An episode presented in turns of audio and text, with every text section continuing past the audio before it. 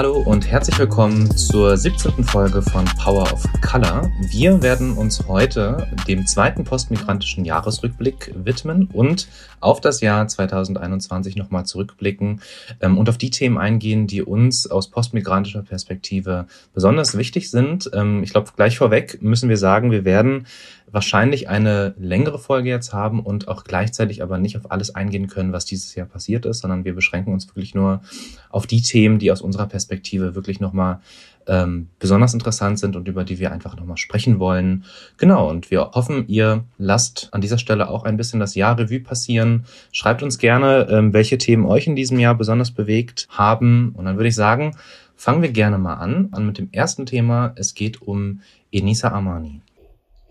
Genau, und damit befinden wir uns schon im Januar diesen Jahres. Und zwar ging es ja darum, dass es eine WDR-Sendung gibt namens Die letzte Instanz, zu der es eine rein weiße Runde gab, und zwar fünf Personen, die sich so ein bisschen in locker, flockiger Runde äh, getroffen haben. Alle Menschen der Öffentlichkeit. Ich würde jetzt nicht die Namen aufzählen. Es ging darum, dass in diesem, in dieser Talkshow unter anderem halt darüber abgestimmt wurde, ob es das Ende der Z-Soße geben soll, ob das ein notwendiger Schritt sei oder nicht nicht. Und all diese fünf weißen Personen der Öffentlichkeit haben zu dieser Frage eine rote Karte hochgehalten, indem sie halt sagen, nee, ist total irrelevant und haben dann relativ unsachlich und vor allem ahnungslos über tatsächlich die Z-Soße und die Perspektive von Sinti und Roma gesprochen. Und ähm, das ist an sich ähm, sehr, sehr kritisch gewesen und wurde eigentlich in der geballten Öffentlichkeit, heißt in Social Media, auf Instagram und Twitter unter anderem halt ähm, von der Migra-Community, auch beispielsweise vom Deutschen Zentralrat der Sinti und Roma kritisiert. Und zwar sagte dazu beispielsweise der Vorsitzende des Zentralrats, dass es unverschämt und beleidigend findet, wie billige Witze auf unverschämte Weise auf Kosten einer Minderheit gemacht wurde und dass es an sich in dieser ganzen Medienlandschaft keinerlei Bewusstsein gibt ähm, für die Gesellschaft und wie man halt rassismusfrei, antiziganismusfrei tatsächlich debattiert und sich mit Themen auseinandersetzt.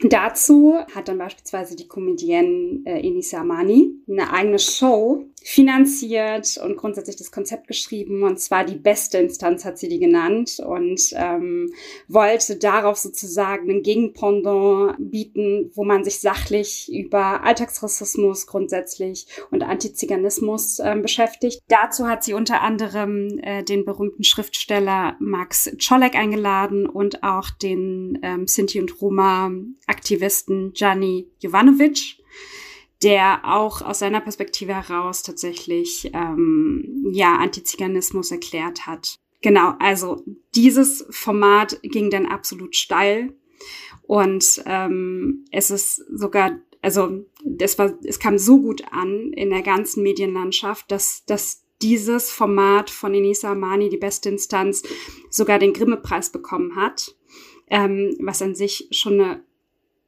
hohe Auszeichnung ist für dieses Format, wo halt ganz klar die Jury auch gesagt hat, dass ähm, die Medienlandschaft an sich halt ähm, gerade nicht so antirassistisch unterwegs ist und dass das an sich ein Gegenpendant ist, um halt tatsächlich die sozialen Netzwerke auch zu nutzen, um fundiert, sachlich aufzuklären und darauf hinzuweisen, dass es eben diesen Missstand in der Medienlandschaft gibt. Und ähm, das zeigt an sich, dass es unglaublich wichtig ist, dass wir halt auch unsere Medien, die Berichterstattung, die viele Lebensrealitäten von Migras, von BIPOCs beispielsweise nicht berücksichtigen, halt in irgendeiner Weise auch reflektieren und ähm, ja, so ein bisschen noch festnageln drauf.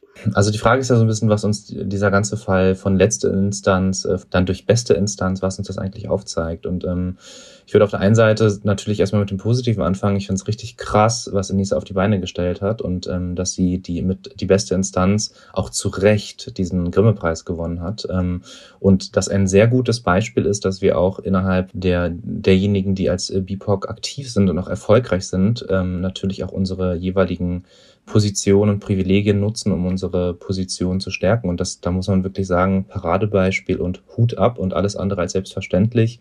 da hat sie auch nochmal wirklich, muss man auch an der Stelle sagen, viel Geld investiert. Ja, also aus privaten Mitteln, um das auf die Beine zu stellen. Das sind alles Dinge, da habe ich wirklich krasse Hochachtung vor. Auf der anderen Seite zur letzten Instanz, ja, also ich glaube nicht, dass es die letzte Instanz sein wird. Das wird nicht das letzte Mal gewesen sein, dass sowas vorkommt. Ähm, es war übrigens auch nicht das letzte Mal, dass es im Fernsehen, in Medien ähm, eben so einen unsensiblen Umgang gibt mit, man muss es einfach so sagen, mit rassistischen Zuschreibungen, Wörtern, Begriffen, wo man eigentlich, wenn man sich so ein bisschen damit beschäftigt, meiner Meinung nach äh, davon ausgehen kann, hey, das nutzt doch halt keiner mehr, aber das Gegenteil ist der Fall. Ne? Und ähm, was ich halt wieder mal spannend fand, und da werden wir, glaube ich, heute auch wieder mal äh, einige Male zu sprechen kommen, ist halt dieser Reflex, wenn die Kritik kommt von wegen Cancel Culture und Shitstorm und ich, ich darf hier gar nichts mehr sagen. Und das ist halt, da sind wir jetzt auf, in mehreren Folgen schon noch eingegangen und da will ich an der Stelle auch nur noch mal sagen, ist halt Bullshit. So, ähm, und natürlich vor allem prominente Menschen haben ja irgendwie auch eine Verantwortung für Sprache. So, und ähm, das muss man ja auch mal deutlich sagen.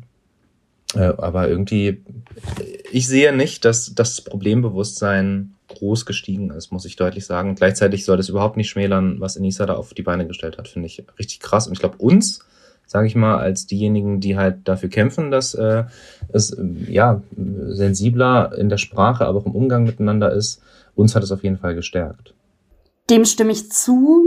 Ähm, was ich an sich kritisch finde und was mir Bauchschmerzen bereitet, ist halt immer dass ähm, wir diejenigen sind, heißt die Migra-Community, die BIPOCs beispielsweise, die darauf hinweisen müssen, dass etwas nicht okay ist. Denn diese WDR-Sendung, die letzte Instanz, ähm, wurde ja eigentlich im Januar das zweite Mal ausgestrahlt. Ne? Und erst dann gab es diesen Shitstorm.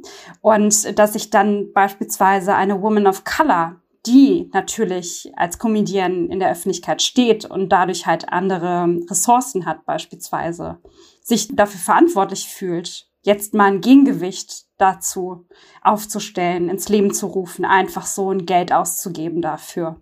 Ist halt an sich auch ein Armutszeugnis für unsere Berichterstattung, für die Medien, die es halt selbst nicht auf die Reihe bekommen, in irgendeiner Weise aware zu sein oder in irgendeiner Weise ally zu sein für die Leute und sie weiter unsichtbar machen wollen. Ja, und dann gab es ja eine, sozusagen, die Geschichte mit Enisa ging ja dann noch weiter, jetzt nicht unbedingt auf, bezogen auf die beste Instanz, aber ähm, sie kommt sozusagen in unserer äh, Themenliste äh, zweimal vor dieses Jahr. Und da machen wir vielleicht einen kleinen Sprung, aber Melis, willst du da nochmal uns äh, einführen, worum es geht? Vielleicht ganz kurz, und zwar haben ja einige von uns ähm, mitbekommen, das ist ja relativ ähm, neu aktuell, das Thema. Und zwar gab es nämlich einen AfD-Politiker, der tatsächlich das N-Wort gesagt hat, worauf ähm, Inisa Amani ihn dann beleidigt hat. Und ähm, dieser AfD-Politiker ist jetzt rechtlich vorgegangen gegen sie und hat erwirkt ein Gerichts, also es gab ein Gerichtsurteil, das gesagt hat, ähm, dass das beleidigend war, was sie gesagt hat. Und ähm, sie müsse halt eine gewisse Summe als Entschädigung sozusagen für diese Beleidigung. Und ansonsten droht ihr tatsächlich Haft. Und genau, und zwar hat sie ja auch erklärt, weswegen sie die Strafzahlung nicht ähm, erbringen will. Und zwar ähm, sieht sie nicht ein, dass er mit dem N-Wort durchkommt und dafür keine Strafe zahlen will und sich nicht einsichtig zeigt und sie aber wegen der Beleidigung äh, gegen ihn tatsächlich zahlen muss. Sie will wird erst bezahlen und sieht halt tatsächlich auch ähm, eine Haft ins Auge. Also sie findet es okay, sie würde auch in Haft gehen dafür, würde er erst dann bezahlen, wenn er sich, wenn er auch bestraft wird dafür, dass er das N-Wort genutzt hat. Ähm, dazu hast du, Cindy, bestimmt auch ein paar Gedanken, oder? Ich finde den Fall wirklich sehr interessant. Ich habe den nicht von vorne bis hinten jetzt ähm, mitverfolgt. Ich habe, glaube ich, das erste Video, das damals über diese ganze Sache rauskam, angeschaut und jetzt das letzte, das rauskam, in der Enisa ja erklärt, warum sie eben nicht bezahlen möchte, solange dieser Politiker eben auch nicht bezahlen muss. Und ich fand das echt wirklich, also einerseits fand ich das einfach so bewundernswert, dass sie halt wirklich in Haft gehen würde. Ähm, obwohl sie, also die Geldstrafe, ne, meinte sie auch, dass es daran liegt es jetzt nicht, also sie kann sich das leisten, sie könnte es bezahlen, aber es geht halt wirklich darum, dass sie nicht versteht, wie jemand, ähm, der quasi für die Gesellschaft auch da sein sollte, für jeden in der Gesellschaft sich nach vorne stellen kann, Leute beleidigen kann und ähm, dann halt nicht bestraft wird. Und sie, die ja quasi eigentlich auch, wie kann man es am besten ausdrücken, dass Enisa, die ja halt als Komödiantin auch in der Gesellschaft steht um halt ähm, zu provozieren auch, damit halt eben Debatten entstehen. Also es ist buchstäblich ihr Job eigentlich. Und deshalb fand ich das, also ich fand wirklich das letzte Video richtig krass. Ich kann es total nachvollziehen, dass sie halt auch meinte, nee, sie macht das jetzt nicht und sie will das wirklich nicht machen, obwohl das natürlich auch halt irgendwie Auswirkungen haben wird für ihre zukünftige Arbeitswege oder ob sie halt irgendwie jetzt beim ARD das nächste Mal irgendwie eingeladen wird. Also es hat ja wirklich gravierende Folgen auch für sie oder kann es haben auf jeden Fall, vor allem in dem Berufsfeld, in dem sie ist.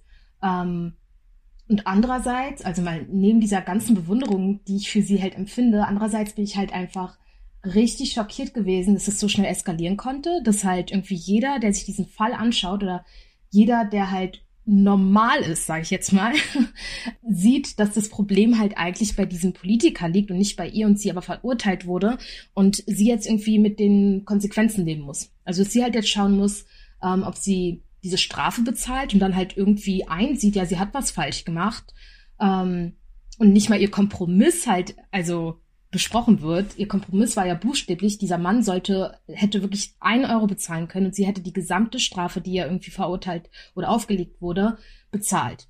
Und da hat er sich ja geweigert. Es ist halt, also, das, das finde ich halt einfach so krass, dass Enisa jetzt wieder eine POC, eine Person in Deutschland, die trotz aller Hürden, würde ich jetzt mal sagen, weil für Frauen und vor allem für POC ist es in dem Bereich äh, nicht einfach, also in diesem Arbeitsbereich nicht einfach, wirklich erfolgreich zu werden. Sie hat es geschafft, ähm, krasse Arbeitsmoral, meinte auch in dem Video, sie kann jetzt wirklich äh, Projekte verfolgen, die sie davor halt aus finanziellen Gründen nicht verfolgen konnte. Und das, ja, sie jetzt quasi unsere Galionsfigur sein muss. Unabhängig davon, ob sie ähm, das wirklich eigentlich will oder nicht. Und auch unabhängig davon, was ihre Familie für sie will.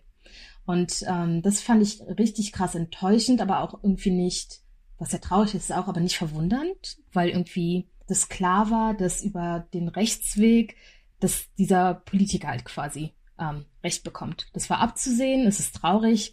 Ne? Ich dachte auch irgendwie vielleicht, naja, okay, wenn es jetzt so krass besprochen wird in den Debatten, ich meine, es wurde ja wirklich debattiert über diesen Fall, dass das vielleicht nochmal anders ausgeht, ähm, aber trotz also trotz Aufmerksamkeit ähm, ist es halt wirklich so ausgegangen, dass sie halt die Arschkarte gezogen hat. Und das ist halt echt krass und zeigt eigentlich, wie, also wie Machtverhältnisse aufgeteilt sind bei uns. Ja, ich finde bei dem Fall, was mich wirklich am meisten erschreckt hat, ist, dass jemand, der eine öffentliche Rede hält und in dieser Rede sagt, dass Albaner Diebe seien und ähm, das N-Wort nutzt, um zu sagen, dass schwarze Menschen krank sind, ähm, dass das sozusagen vom obersten Gericht in Deutschland nicht als Volksverhetzung angesehen wird, das ist, glaube ich, das, was mich am meisten erschreckt hat. Und ich bin kein Jurist, sondern, das sage ich auch deutlich, aber es ist tatsächlich meine Erwartungshaltung als Bürger dieses Landes, dass sowas unter Volksverhetzung fällt. Was, wenn nicht das? So, also das muss man, das, das lässt mich wirklich ratlos zurück. Was muss man denn noch sagen, damit das irgendwie juristisch äh, gesehen wird und dass man dafür auch zur Rechenschaft gezogen wird? Äh, und ich glaube, das ist auch so ein bisschen das, was diesen Vorfall so brisant macht, weil ich finde, es, es schreit nach Ungerechtigkeit an diesem Punkt. Und ähm, ja, Enisa sagt ja selber, ja, ich habe ihn beleidigt und ja, ich verdiene die Strafe, aber darum geht es an dem Punkt nicht. Also wie kann es sein? Also das, sie macht ja eben auch diese, durch diese, dadurch, dass sie die Strafe bekommt und er nicht, äh, wird ja diese Ungerechtigkeit ja auch so deutlich an dem Punkt. Ich weiß ehrlich gesagt nicht, wie das Ganze jetzt ausgehen soll. Ähm, und drücke Enisa natürlich voll die Daumen, dass sie da irgendwie nicht ins Gefängnis muss, weil das ist das Letzte, was wir wollen. Und ich glaube, bin auch pessimistisch, dass dieser AfD-Politiker jetzt auch nochmal rückwirkend äh, zur Rechenschaft gezogen wird. Aber ähm, es macht ganz, ganz doll deutlich, ähm, wo wir stehen. Und ähm, auch hier finde ich, bezogen auf, ja, auf, auf die Justiz, ähm, ich, ich kann das gar nicht in Worte fassen. Ich finde, das ist einfach so, wenn man, wenn man ernst nimmt, was wehrhafte Demokratie bedeutet, äh, so auch was unser Grundgesetz äh, und die Achtung der Menschenrechte irgendwie und der Menschenwürde ähm, sozusagen inkludiert, wie kann so ein, wie kann so eine Aussage überhaupt straffrei bleiben? Also mir, mir leuchtet es nicht ein und ich will jetzt hier auch nicht irgendwie eine juristische Diskussion anfangen, aber ähm, was mir fehlt, ist eine grundsätzliche Haltung bei diesem Urteil. Ich fand es auch super interessant, ähm, als dann halt eben Denise ja dieses Video gemacht hatte. Und ich meine, sie hat ja auch niemandem davon erzählen müssen eigentlich, wie die, also was da für Schlagzeilen waren. Die paar Schlagzeilen, die ich irgendwie jetzt über Medienberichte quasi halt gesehen habe, waren halt Denisa Amani muss ins Gefängnis. Oder also so wirklich von wegen, nicht in Kontext gesetzt, sondern wenn jemand sich das durchliest und dann irgendwie weiterscrollt, hätte man wirklich denken können, so von wegen, ja, na, sie muss jetzt ins Gefängnis gehen, weil da ist irgendwas passiert und sie hat das halt verdient. So, ne? Und was ist, also das ist ja auch wieder eine Art und Weise, über jemanden zu berichten, die halt einfach super unsolidarisch ist. So, und das ist halt genau das Gleiche, also es wird halt nur provoziert. Und es ist ja mit der letzten Instanz quasi auch gleichzusetzen. Das ist halt irgendwie, glaube ich, viele Medien oder die Gesellschaft an sich, ähm, die Mehrheitsgesellschaft noch nicht verstanden hat, was für Konsequenzen, was für Auswirkungen ähm, bestimmte Sachen, die gemacht werden, die veröffentlicht werden, die nicht kontextualisiert werden, für ähm, BPOC haben können in Deutschland auch. Nur noch ein Punkt, bevor wir weitergehen zum nächsten ähm, Ereignis in diesem Jahr, ähm, wollte ich nochmal betonen, dass man an sich eine Strategie darin sieht, wie Rechte tatsächlich irgendwie auftreten, dass sie eher sozusagen gegen Feindbilder, die halt nicht in ihre ähm, Welt und ihre Sichtweise halt passen, tatsächlich irgendwie rechtlich vorgehen, dass sie versuchen da halt, wie, wie schon oft auch gefallen ist, schon bei diesem ersten Ereignis, dass Cancel Culture betrieben wird halt, ne, um die Person in irgendeiner Weise zu destabilisieren und auch aus dieser Position heraus, die sie sich ja hart erkämpft hat, ne, zu schwächen. Und ähm, das werden wir öfters sehen, wenn wir jetzt die nächsten Ereignisse besprechen. Und ähm, ich finde an sich auch, dass das ein starker Staat, den wir ja oft fordern, auch bedeutet, ähm, dass alle gleich sind und dass man beispielsweise auch sowas nicht unkommentiert lässt und dass da halt tatsächlich auch rechtliche Schritte eingeleitet werden. Ja, also tatsächlich könnte man über diesen Aspekt noch stundenlang reden ähm, und ich will es auch nur ganz kurz machen, aber ich finde, was sich vielleicht auch so ein bisschen in der gesamten Corona-Situation äh, gerade so zeigt, und das ist ja eine spannende gesellschaftliche Diskussion, nämlich die Frage von äh, Solidarität und Freiheit ähm, ist so, finde ich, an dem Punkt so ein ganz falsch verstandener Freiheitsbegriff. Also es ist halt keine Meinungsfreiheit, die er da in Anspruch nehmen kann, im Grunde genommen, aber so liest sich ja auch ein bisschen äh, das Urteil, so nach dem Motto, naja, ist halt Meinungsfreiheit, ist halt aus, muss halt ausgehalten werden in einer freiheitlich-demokratischen Gesellschaft. Aber das ist ja an dem Punkt nicht nur der Fall. Also natürlich ist eine freie Meinungsäußerung in dem Sinne, aber es ist eben auch, auch volksverhetzend und ähm, gegen Minderheiten. Und da glaube ich, müssen wir auch noch mal äh, gesellschaftlich in vielerlei Hinsicht noch mal ganz anders reden über was bedeutet eigentlich Freiheit, äh, Meinungsfreiheit und wo sind auch Grenzen. Natürlich, wo wir uns sowieso einig sind, ist, da gebe ich dir völlig recht, dass man da widersprechen muss. Das ist unsere Aufgabe, aber auch rechtlich gesehen. Also da gab es ja auch einige Fälle, auch in den letzten Jahren, wo völlig unverständlich gerichtliche Urteile gefällt wurden, ähm, gegen, also krasse Beleidigungen gegen Politiker, vor allem gegen Politikerinnen, äh, krass sexistische Beleidigungen, die dann aber irgendwie ja als okay galten von rechtlicher Seite aus. Das sind Punkte, da, da muss man, glaube ich, da, da stehen wir auch nur noch am Anfang des Diskurses. Gut, aber wir kommen mal äh, weiter zum nächsten Thema. Äh, wir möchten uns in diesem Jahr natürlich auch nochmal beschäftigen mit dem Koalitionsvertrag, der geschlossen wurde auf Bundesebene. Ähm, wir haben ja eine neue Bundesregierung, die Ampelkoalition zwischen SPD, Grünen und der FDP. Und äh, wir wollen jetzt gar nicht allzu sehr auf alles eingehen, was im Koalitionsvertrag steht, sondern wir konzentrieren uns so ein bisschen auf die Punkte, die da aus migrationspolitischer, aus postmigrantischer Perspektive ganz spannend sind.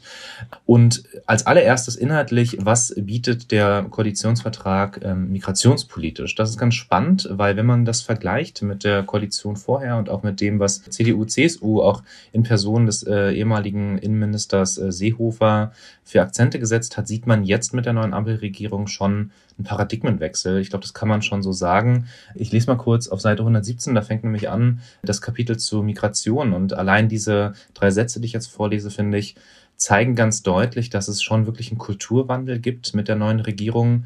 Und zwar, Migration war und ist immer Teil der Geschichte unseres Landes. Einwanderinnen und Einwanderer, ihre Kinder und Enkel haben unser Land mit aufgebaut und geprägt. Symbolisch steht dafür das 60-jährige Jubiläum des Anwerbeabkommens mit der Türkei. Also so beginnt sozusagen das Migrationskapitel. Und ich finde, dass das ganz positiv ist. Also bei, wir gehen auch noch gleich auf die kritischen Punkte ein, aber ich finde alleine von der Grundhaltung ähm, diese dieser neuen Regierung her gegenüber einer Einwanderungsgesellschaft ein klares Bekenntnis für eben diese. Das muss ich sagen, ist ganz positiv. Auf, auf mich jedenfalls wirkt das ganz positiv. Und ähm, wenn man sich so ein bisschen anhört, wie so die Resonanz derjenigen ist, die sich eben schon seit Jahrzehnten für dieses Thema einsetzen, dann sieht man auch, dass da sehr viel positive ähm, Resonanz eben da ist. Ähm, genau, und wenn man so ein bisschen reingeht, was konkret sind eigentlich Themen, ich mache das jetzt nur auszugsweise, weil wir ein bisschen auf die Zeit achten müssen, aber ich glaube, hervorheben kann man schon, dass das Staatsangehörigkeitsrecht ähm, liberalisiert werden soll. Es soll sehr viel einfacher sein, die deutsche Staatsangehörigkeit zu bekommen. Schon nach fünf Jahren äh, statt bisher acht soll die Einbürgerung möglich sein und ähm, es gibt sogar auch äh, die Möglichkeit einer Turbo-Einbürgerung nach drei Jahren und auch doppelte Staatsangehörigkeiten werden grundsätzlich zugelassen. Genau, und was ich auch ganz spannend fand, ist, dass für die Generation derjenigen, die als Gastarbeiter hergekommen sind, die Einbürgerung erleichtert werden soll, was natürlich auch als sehr positiv zu sehen ist. Ähm, was ebenfalls aus meiner Sicht sehr positiv zu sehen ist, ist, dass das ganze Thema Rassismus einen großen Stellenwert hat und ähm, da auch in der neuen, in der Person der neuen Innenministerin Nancy Faeser, die ganz deutlich gesagt hat, der Kampf gegen Rassismus und Rechtsextremismus ist für sie oberste Prämisse. Auch ein krasser Kontrast ist zu Seehofer, der ja sehr lang gebraucht hat, um überhaupt Rechtsextremismus in diesem Land als Problem zu erkennen. Genau, vielleicht abschließend erstmal dazu, dann können wir uns erstmal darüber unterhalten. Ähm, was auf jeden Fall aus postmigrantischer Perspektive erwähnt werden muss, ist, dass auf der einen Seite wir mit Cem Özdemir, den neuen Agrarminister und auch Minister für Ernährung, einen Minister haben, der Gastarbeiterbiografie hat. Und das ist, glaube ich, an dieser Stelle sehr erwähnenswert und sehr äh, hervorzuheben. Und auf der anderen Seite, wir haben auch in anderen Folgen schon mal ähm, darüber gesprochen, dass die Repräsentation von Abgeordneten mit ähm, Zuwanderungsgeschichte wirklich sehr zu wünschen übrig lässt. Das lässt sie, um Spoiler, immer noch, aber es sind sehr viel mehr Menschen mit Zuwanderungsgeschichte im Bundestag. Von den 735 Abgeordneten haben mindestens 83 äh, Abgeordnete eine Zuwanderungsgeschichte. Das ist natürlich immer noch nicht der Schnitt, der gesellschaftlich vorhanden ist. Das sind 11,3 Prozent und damit weit mehr als in der Legislatur vorher, wo es nur 8 Prozent waren.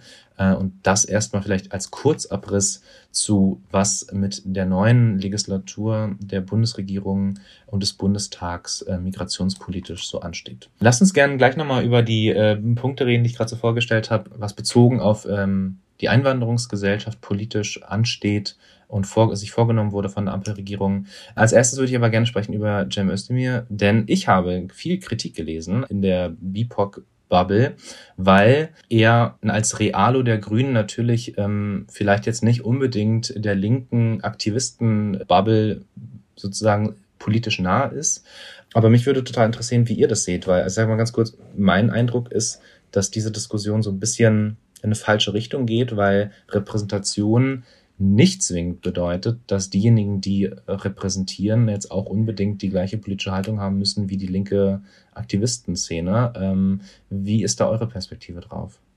Also grundsätzlich äh, können wir festhalten, und das hast du ja auch nochmal betont, Marcel, dass ähm, wir einmalig tatsächlich auch einen Menschen mit Migrationshintergrund in diesem in einem Posten haben, der halt Teil dieser Bundesregierung ist und einen Minister stellt, ähm, was an sich ein Erfolg ist, für mich trotzdem ein bisschen schwer verkraftbar, weil er es halt nur einer ist, ne?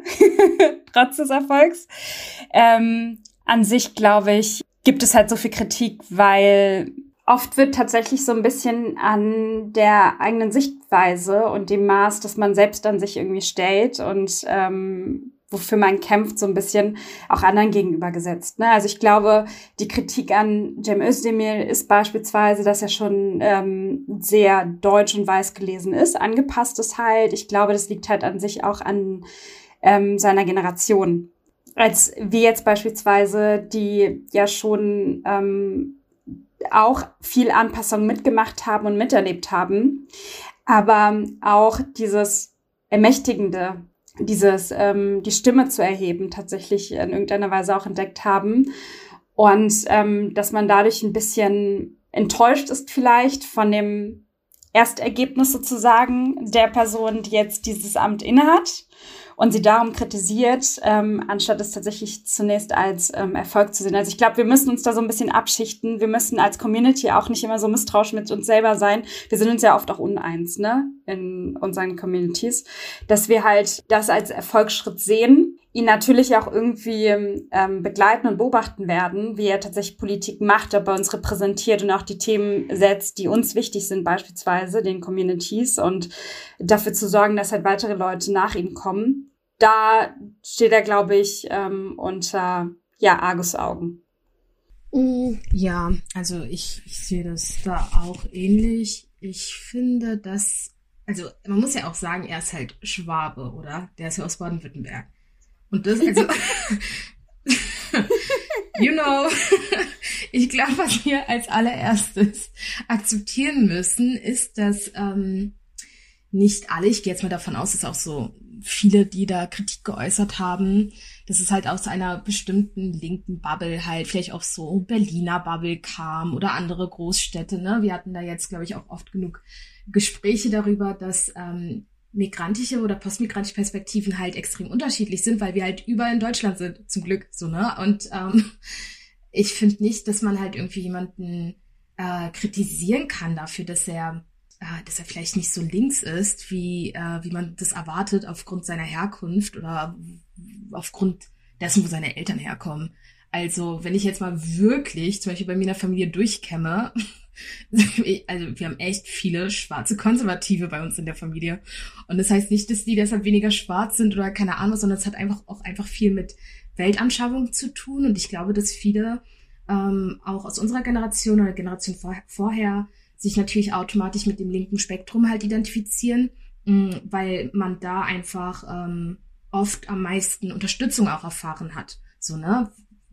Wie es aber jetzt zum Beispiel in 100 Jahren aussieht, wenn es auf einmal gar kein Problem mehr ist, dass, ich sage jetzt mal, eine deutsche Person ähm, schwarz ist und halt nicht anders gelesen wird, nur aufgrund der Hautfarbe oder ähm, wie auch immer, mm, dann, dann, ich glaube, da wird sich halt sowieso generell in der Politik noch mal ein bisschen was ändern, so weil, ja, wird halt eben so sein. Und deshalb, ich feiere es einfach, dass wir ein super coolen Schwaben haben mit Migrationsgeschichte, der halt irgendwie mit dem E-Bike angereist kommt und auch wieder davon fährt. Ich freue mich einfach, ähm, dass ich da irgendwie inhaltlich mit ihm weit auseinander bin. Ist so. Aber das gehört ja auch zur Demokratie. Also wir brauchen ja auch einfach ähm, verschiedene Stimmen, um halt irgendwie ähm, verschiedene Perspektiven zu haben, um den besten Weg quasi für die Gesellschaft auch zu haben, weil ähm, ich nicht daran glaube, dass halt irgendwie nur eine Perspektive ähm, eine richtige Lösung halt irgendwie bringen kann, weil wir einfach so viele verschiedene Perspektiven haben. Ähm, ja, rechtes Spektrum natürlich ausgeschlossen, darüber braucht man gar nicht reden, aber dazu zählt es mir ja nicht. Ja, was ich so problematisch finde an der Kritik ist, also die Kritik sagt ja eigentlich, du bist nicht unser Verbündeter, weil du in bestimmten Positionen äh, anders argumentierst und dich äußerst, als wir es von dir erwarten. Und deswegen bist du nicht derjenige, der in unseren Augen für Fortschritt sorgt, wenn er in dieser Position ist. Und ich finde, es werden zwei Dinge bei dieser Kritik missachtet. Das eine ist, dass für die Mehrheit dieser Gesellschaft Cem Özdemir mit Namen und Aussehen immer noch als türkischer Mitbürger oder als Türke gesehen wird und nicht als wie du es so schön gesagt hast, Schwabe mit Zuwanderungsgeschichte, als jemand, der hier hingehört, als jemand, der genauso Deutschland repräsentiert wie die anderen im, im Bundeskabinett. Äh, und, das, und dass der aller Wahrscheinlichkeit nach auch Rassismuserfahrung gemacht hat in diesem Land. Das heißt, es wird auch irgendwie komplett, die Person wird einfach komplett gegaslightet. Also das finde ich ja total krass, so eine Äußerung. Und dann ist tatsächlich das große Missverständnis, Representation Matters heißt nicht, dass die inhaltliche Position der Mehrheit einer sogenannten, wie auch immer gearteten linken BeatBox-Szene auch repräsentiert werden muss. Und ja, ich bin, ich sehe mich selber sehr nah und mit großen Schnittmengen, äh, was meine politische Grundhaltung angeht, an eben diese Szene, die ich gerade kritisiere. Aber das heißt noch lange nicht, dass ich deswegen die Erwartungshaltung habe, dass äh, Özdemir jetzt auch irgendwie meine persönlichen Positionen äh, tragen muss. Das ist sowieso ein Trugschluss im Parlamentarismus. Das wird es auch nicht geben. So. Abgesehen davon glaube ich, dass er zumindest was seinen Kompetenzbereich Ernährung und Agrar sehr wohl Positionen haben wird, mit denen ich mich sehr identifizieren kann.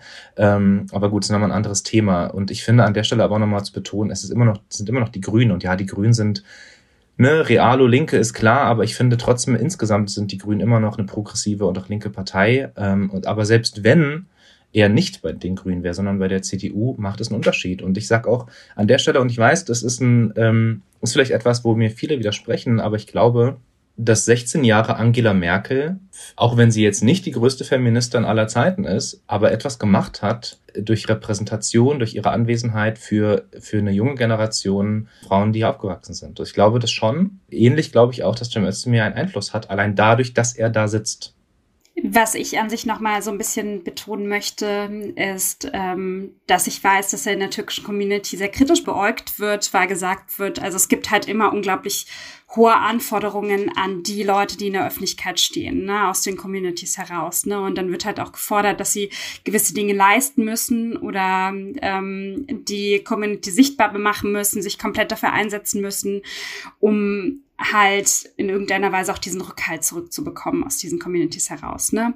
Und es stellt ja ein bisschen auch das wieder, was du auch gesagt hast mit ähm, Angela Merkel, dass sie halt an sich auch zeigt, dass halt eine Frau in Regierungsverantwortung ganz Europa wuppen kann zum Beispiel, ne? Und zusammenhalten kann, was an sich ja auch eine, ein einzigartiger Charakter von ihr gewesen ist, beziehungsweise ein Handeln war von ihr.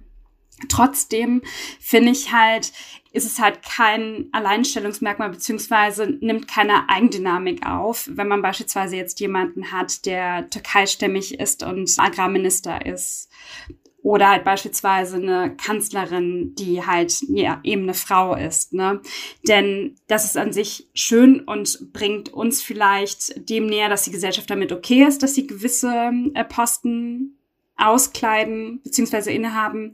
Aber es ist halt kein Selbstzweck. Es heißt nicht automatisch, dass danach jemand nachkommt. Ne, das ist ja das beste Beispiel. In der CDU sehen wir ja auch gerade, wie über den Parteivorsitz diskutiert wird und dass es halt grundsätzlich immer noch eine männerdominierte Partei ist, ne, in der halt Frauen an sich trotz 16 Jahre Merkel keine Selbstverständlichkeit haben. Ne? Und das sehen wir vielerorts in, in unserer Gesellschaft. Und das muss an sich auch viel, viel selbstverständlicher sein und viel mehr mitgedacht werden, ohne dass halt Leute in diesen Posten stecken.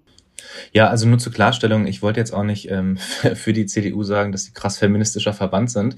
Aber was schon auffällig war, und deswegen habe ich das gesagt, ähm, ist, dass zur Verabschiedung von Angela Merkel viele Frauen, die irgendwie in, in der Politik, äh, in, in Journalismus tätig sind, auch sehr viel darüber geschrieben haben, auch bei Twitter, was es für sie eben auch bedeutet hat, aufzuwachsen mit einer Frau als Bundeskanzlerin und dass es natürlich auch was für sie und ihre Zielsetzung im Leben gemacht hat, unabhängig davon, dass ich selbstverständlich auch Dinge kritisiere, die äh, in den letzten 16 Jahren bundespolitisch auch von Angela Merkel zu verantworten sind. Das steht für mich einfach auf einem anderen Blatt Papier. Und ich finde auch in der Perspektive muss man, finde ich, Jim Özdemir an der Stelle sehen, äh, was Repräsentation angeht. Ich verstehe diese Kritik einfach tatsächlich nicht und äh, freue mich sehr darüber, dass er das geworden ist. Auch wenn Anton Hofreiter mir wahrscheinlich politisch viel näher ist. Ich bin trotzdem froh, dass Jim Özdemir das geworden ist. Gut, bleiben wir auf der Bundesebene. Äh, wir kommen äh, zur, wir bleiben bei den Grünen auch, und zwar bei der Grünen Jugend. Ähm, da ist ja dieses Jahr auch was passiert. Ähm, Melis, erzähl uns mal. Ja, auf jeden Fall. Da ist einiges passiert. Und zwar hat die Grüne Jugend auf Bundesebene neue BundessprecherInnen gewählt, unter anderem Sarah Lee Heinrich und ähm, Timon Zenius, was an sich schon sehr nach meinem Empfinden schon ein bisschen progressiv ist, dass irgendwie eine Jugendorganisation im Jugendverband eine Partei, eine Black Woman vorsitzt, die halt auch ganz klar soziale Gerechtigkeit so ein bisschen in den Fokus rückt und ganz ähm, viel und oft auch ja medial schon im Vorfeld versucht hat, auch ähm, Hartz IV zu kritisieren und so ein bisschen zu hinterfragen. Und ähm, es ist also was passiert ist, ist, dass nach ihrer Wahl relativ schnell ein Stützstorm eigentlich auf sie ähm, heruntergeprasselt ist. Und zwar ähm, über Twitter. Da wurde wurden beispielsweise irgendwie Tweets von ihr oder Kommentare, die sie beispielsweise getätigt hat. Ich will hier eine kurze Triggerwarnung aussprechen wo sie halt beispielsweise irgendwie schwul, Tunte kommentiert hat oder unter ein Hakenkreuz Heil geschrieben hätte. Das wurde halt ähm, von rechten Leuten, von RechtspopulistInnen tatsächlich irgendwie gesichert. und ähm, ihr übel ausgelegt über ähm, Twitter, ähm, dass hat dann dafür gesorgt, dass sie beispielsweise ähm, unglaublich viele böse, fiese Nachrichten bekommen hat und auch im Fadenkreuz eigentlich dieser ganzen RechtsextremistInnen stand, ähm, die dann gesagt haben, du gehörst in, auf die Abschussliste, du musst ähm, getötet werden beispielsweise und sowas an sich schon ein krasser Druck ist, ne? zumal man auch bedenken mag, es ist eine Errungenschaft, dass sie halt Bundessprecherin geworden ist. Ähm, in wo man aber auch weiß, ähm, dass das natürlich irgendwie mit kritisch beäugt wird, vor allem irgendwie auch aus konser von konservativen Medien zum Beispiel, die das ja auch aufgegriffen haben, zum Beispiel die BZ oder Bild und ähm, das dann auch ihr irgendwie übel ausgelegt hat. Da sieht man halt wieder so ein bisschen die Struktur, die wir gerade besprochen haben bei Inis Amani mit beispielsweise diesem Urteil, ne? vom ähm, AfD-Politiker, und zwar, dass das an sich die Masche ist von RechtspopulistInnen, ähm, gewisse Tweets zu sichern von Menschen, die in der Öffentlichkeit stehen, die halt irgendwie ihrem, ihrer Gesinnung nicht entsprechen, heißt irgendwie eine Zuwanderungsgeschichte haben, denen man halt tatsächlich auch ihre Zuwanderung vielleicht ansehen kann, die halt Frau ist, die sich halt irgendwie erkämpft hat, um da zu stehen, wo sie steht. Und das sieht man halt, wenn man auch vor allem gegenüberstellt, ähm, ich weiß nicht, ob ihr das mitbekommen habt, beispielsweise mit Philipp Amthor. Da ging ja eigentlich auch über Twitter ging es heiß umher, dass er halt dieses äh, Foto hatte mit einem Nazi-Typen. Ähm, das wurde vielfach kommentiert, ähm, ging an sich irgendwie auch ein bisschen medial zwar, aber es ist komplett erloschen. Es gab irgendwie keine Debatte, große Debatte und Diskussion darüber. Bei ihr gab es sie.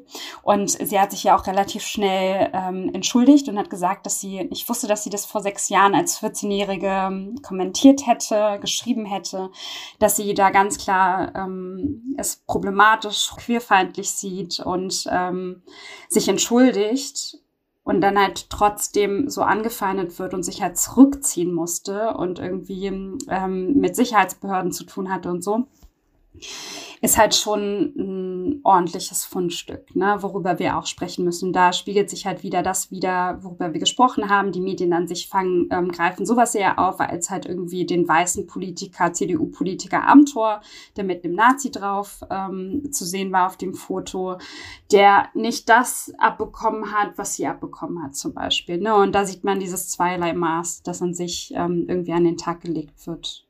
Sie hat ja auch ähm, nur der Vollständigkeit halber die heftigste Kritik bekommen für eine Aussage eines Talkformats 2019, wo sie, Zitat, gesagt hat, die eklige weiße Mehrheitsgesellschaft.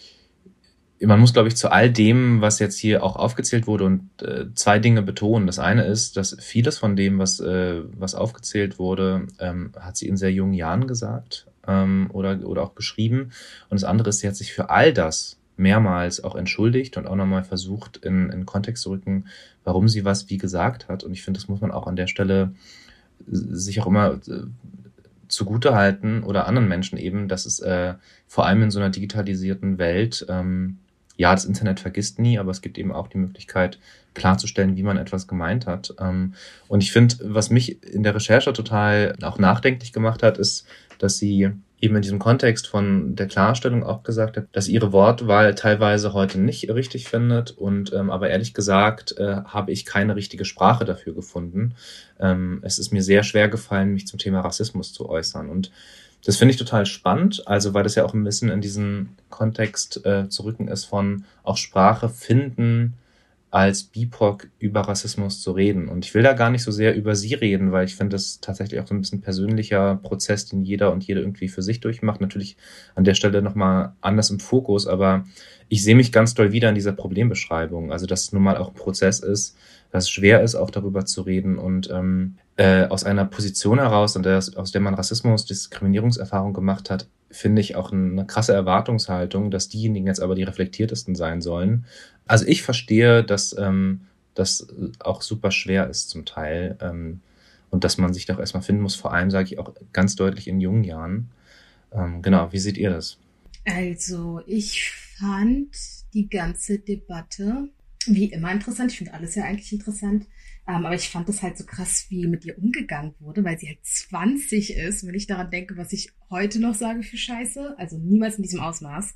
Aber wirklich so Sachen, wo man dann halt einfach jetzt erst in den letzten Jahren vielleicht gelernt hat, hey, das ist so nicht in Ordnung und man ändert das und das dauert ja auch eine Weile.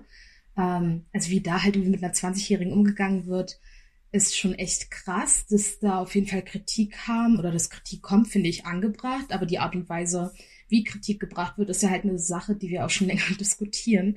Also Morddrohungen sind auf jeden Fall, würde ich mal sagen, kein Weg, um Kritik zu üben.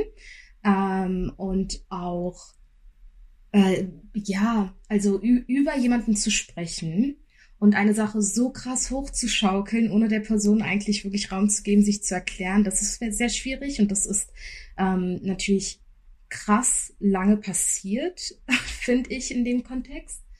Und andererseits fand ich es richtig krass, wie sie damit umgegangen ist, weil ich glaube, ich hätte mich immer total zurückgezogen oder viele, die halt einen Shitstorm bekommen haben, haben sich komplett zurückgezogen und sind von Positionen äh, zurückgetreten. Und ich fand es halt sehr gut, dass sie sich entschuldigt hat, dass sie bereit war, darüber zu sprechen ähm, und dass sie sich aber auch Zeit genommen hat, erstmal zu, zu gucken, zu reflektieren und zu schauen, was sie jetzt eigentlich nach außen gibt. Also da jetzt nicht aller Luke Mockridge, sage ich jetzt mal, überstürzt, irgendwie ein Video zu machen und sich als Opfer darzustellen. Das ist ja halt quasi so eine, ähm, eine Methode oder ich würde mal sagen Selbstschutz. Ich glaube, das ist halt irgendwie das Erste, was man bei so einer Sache machen will, rauszugehen und sich zu erklären.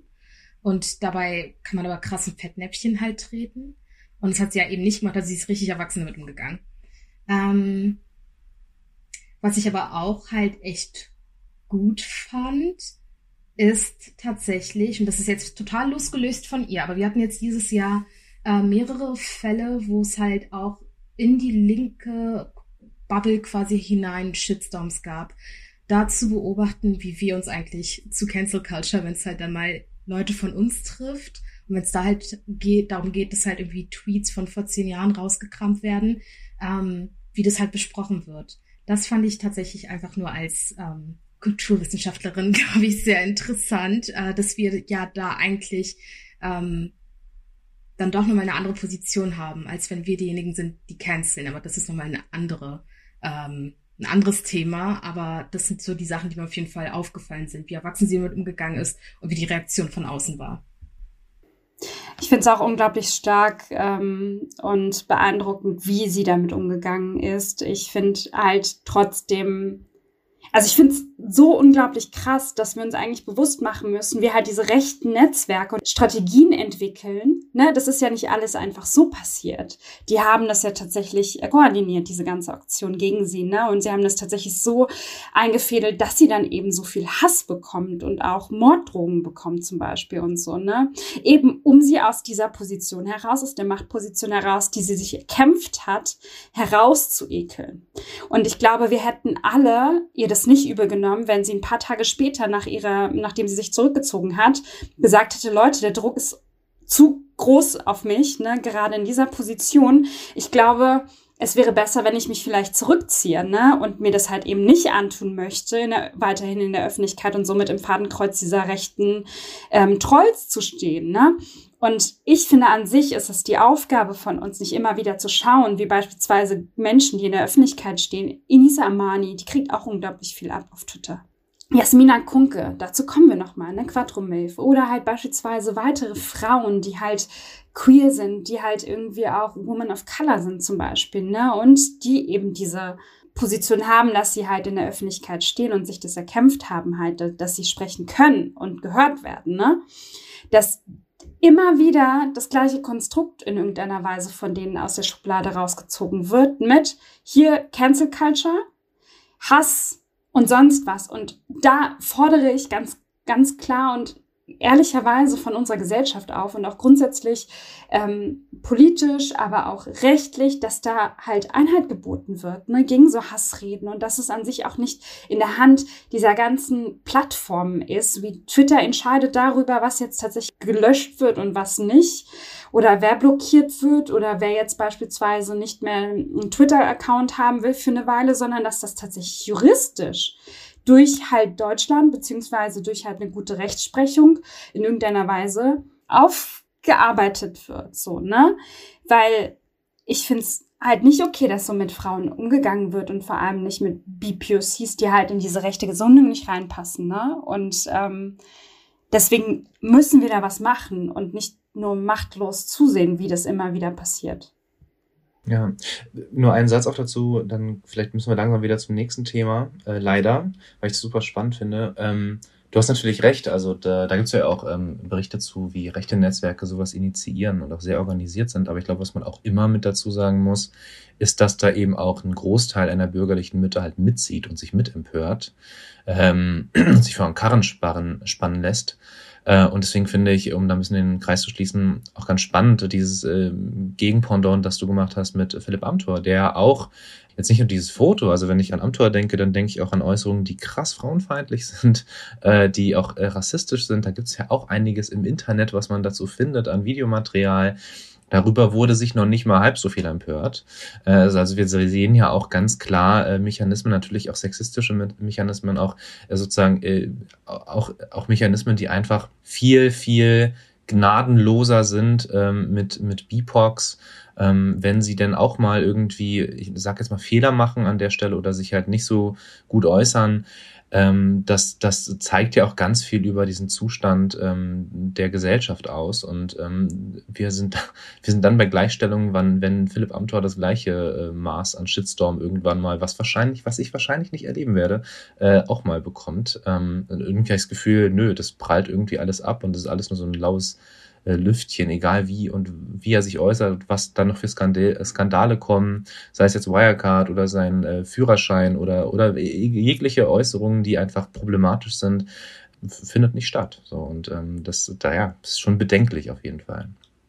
Ja, das nächste Thema, über das wir sprechen wollen, ähm, unbedingt, ist der ganze Konflikt der EU und ähm, Belarus, unter dem vor allem Geflüchtete sehr leiden müssen aktuell ähm, und unter dem jetzt auch in äh, zu winterlichen Temperaturen an der polnisch-belarussischen Grenze ähm, mittlerweile viele Menschen gestorben sind, erfroren sind. Ähm, darüber wollen wir sprechen, jetzt nicht unbedingt über die außenpolitische ähm, Dimension, die natürlich unglaublich schlimm und tragisch ist, ähm, sondern äh, tatsächlich eher über die Frage, wie darüber bei uns berichtet wird, ähm, wie die Presseberichterstattung ist. Und wir wollen es gar nicht so episch ausbreiten, aber was an der Stelle vielleicht nochmal Worauf wir nochmal den Fokus äh, legen wollen, ist, dass auch im Kontext dieser Krise, unter denen halt äh, Menschen leiden, die damit eigentlich gar nichts zu tun haben, wieder, Zitat, von Flüchtlingswelle gesprochen wird, von Flüchtlingskrise und wo Begriffe verwendet werden, die enthumanisieren, die ähm, einfach tatsächlich auch teilweise aus dem rechten Diskurs sind und völlig unreflektiert genutzt werden. Und ähm, sowohl von Politik als auch von Medien und jetzt auch in der, im Bereich der Politik nicht nur von der AfD, ja, im Gegenteil.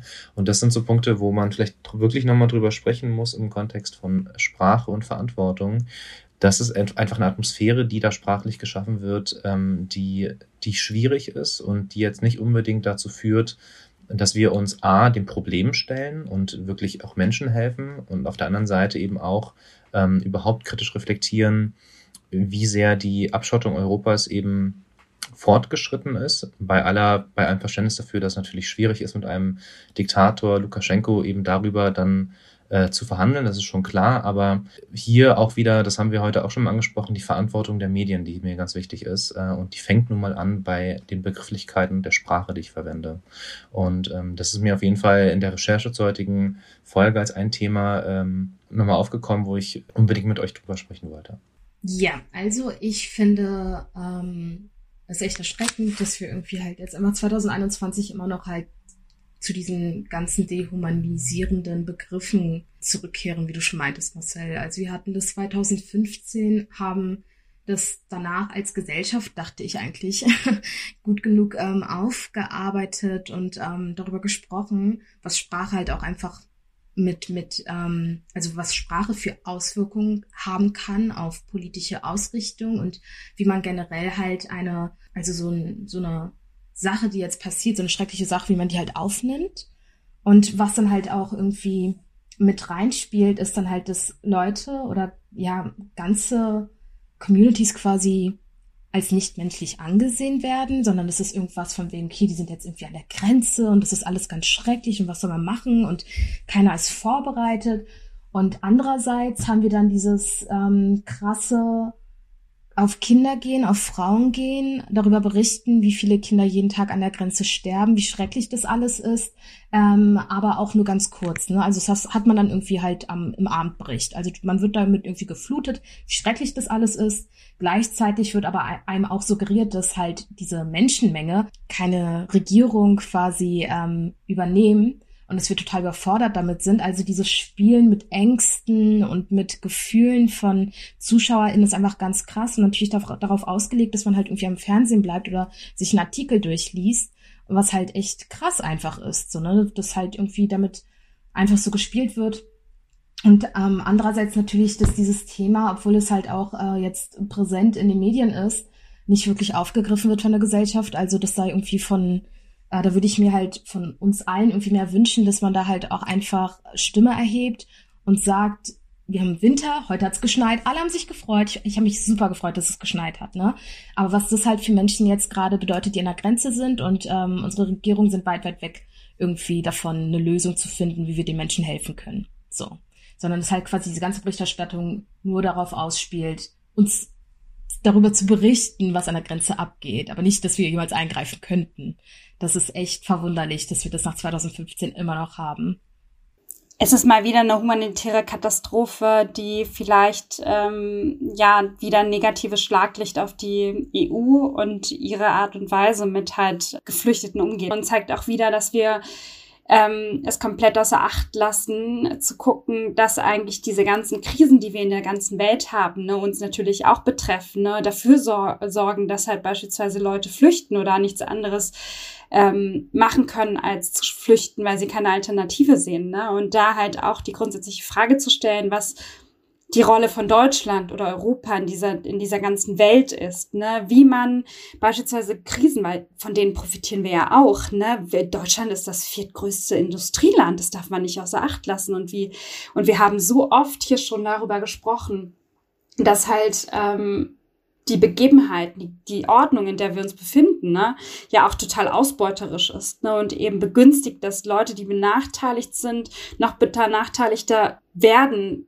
und ähm, also dass da nicht eingegriffen wird einfach nur und dass wir halt keine Lehren gezogen haben aus 2015 und ähm, auch nicht versuchen in irgendeiner Weise dieser politischen Aufgaben und Verantwortung gerecht zu werden als EU, ne? tatsächlich humanitär dafür zu sorgen, dass, dass ähm, Geflüchtete natürlich hierher flüchten können und dass, dass sie ähm, aufgenommen werden und ähm, dass man trotzdem halt unterstützt dass und ähm, keine Drittländer beispielsweise ähm, ausbeutet, um den Wohlstand von sich selbst zu erhöhen. Ne? Aber äh, gibt's halt irgendwie nicht. Ne? Und diese Einsicht, ähm, also ich finde es total traurig wir haben ja auch sehr viel über Lesbos auch im letzten Jahr bei unserem postmigrantischen Rückblick gesprochen, auch über das Feuer beispielsweise, das ja auch ähm, im Winter die Runde gemacht hat und dafür gesorgt hat, halt, dass ähm, auf Lesbos diese ganzen geflüchteten Camps halt abgebrannt sind. Ne? Das war ja auch nur ganz kurz in der Berichterstattung, so wie du es nie gesagt hast. Ne? Das ist eines der Beispiele. Und dann war es halt plötzlich weg, aus den Augen, aus dem Sinn. Ne? Und ähm, dafür mehr Sensibilität zu sorgen ne? und auch ähm, der Verantwortung gerecht zu werden, wäre jetzt mal echt angebracht. Ja, da diese Krise immer noch anhält und äh, sich hoffentlich aber auch ähm, lösen lässt, glaube ich, an dem Punkt, lass uns gar nicht so weiter darüber reden. Also wir, wir müssen das, glaube ich, in den nächsten Folgen noch ein bisschen vertiefen, wie auch äh, dieser sprachliche Aspekt ähm, und, und auch die Frage der Verantwortung da eine Rolle spielt. Aber wir sehen halt immer wieder, und das finde ich gut, dass du da nochmal auf äh, die Berichterstattung zu Lesbos äh, eingehst. Man könnte jetzt übrigens auch zur Berichterstattung von zu Afghanistan, auf das wir heute leider gar nicht so eingehen können, äh, nochmal ein äh, als Beispiel nehmen. Äh, aber ich glaube, dieses Thema wird uns leider weiter begleiten. Ähm, und ich würde sagen, wir gehen, wir gehen mal zum nächsten Thema, auch wenn wir äh, nicht zufriedenstellend wahrscheinlich am Ende der Debatte sind. Cindy, ähm, wir reden über Philosophie. wir reden über Pseudophilosophie. Ich habe ja ähm, gerade in der Uni Philosophie-Seminare, die ich ganz schrecklich finde. Aber ein Professor hat was richtig Schlaues gesagt und er meinte halt, dass Philosophie nur dann als richtige Wissenschaft angesehen werden kann, wenn man auch wirklich Fakten hat und wenn man sich nicht nur darauf bezieht, was man halt selbst beobachtet, weil dann ist es keine Wissenschaft. Und ich finde, es passt perfekt zu dem Fall, den wir jetzt auf jeden Fall besprechen. Also auf Twitter gab es so ein, nicht Shitstorm, aber auf jeden Fall eine Debatte über eine Szene oder ein Gespräch zwischen Precht und Flasspüller. Und zwar gibt es im ZDF ein Format, das Precht heißt. Und da gab es halt ein Gespräch, das werden wir euch jetzt kurz einspielen. Ansatzpunkt, wie man in der Gesellschaft die Widerstandsfähigkeit ohne den Verlust an Sensibilität stärken kann? Es kommt eigentlich doch auch darauf an, dass wir die Möglichkeiten, die dieser freie Staat, der doch so frei ist wie noch keiner zuvor, ja. dass wir, dass wir uns ermächtigen, diese Möglichkeiten wirklich auch äh, zu nutzen und dass wir die empathische Energie, die ja, ne, dass wir die bündeln, damit wir uns gegenseitig ermächtigen, die Chancen zu nutzen. Und was ich aber gegenwärtig erlebe und was man auch im Netz erleben kann, ist, dass die empathische Energie immer in die umgekehrte Richtung geht.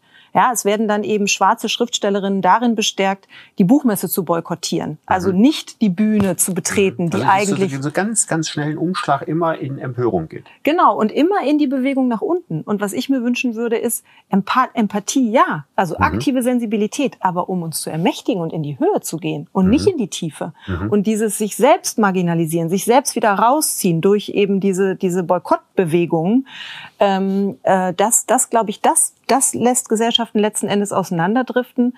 Ähm, viel wichtiger wäre es doch eben, dass wir partizipieren, dass wir alle ermächtigen zu partizipieren und uns ermutigen, die Zumutungen souverän, den Zumutungen souverän zu begegnen.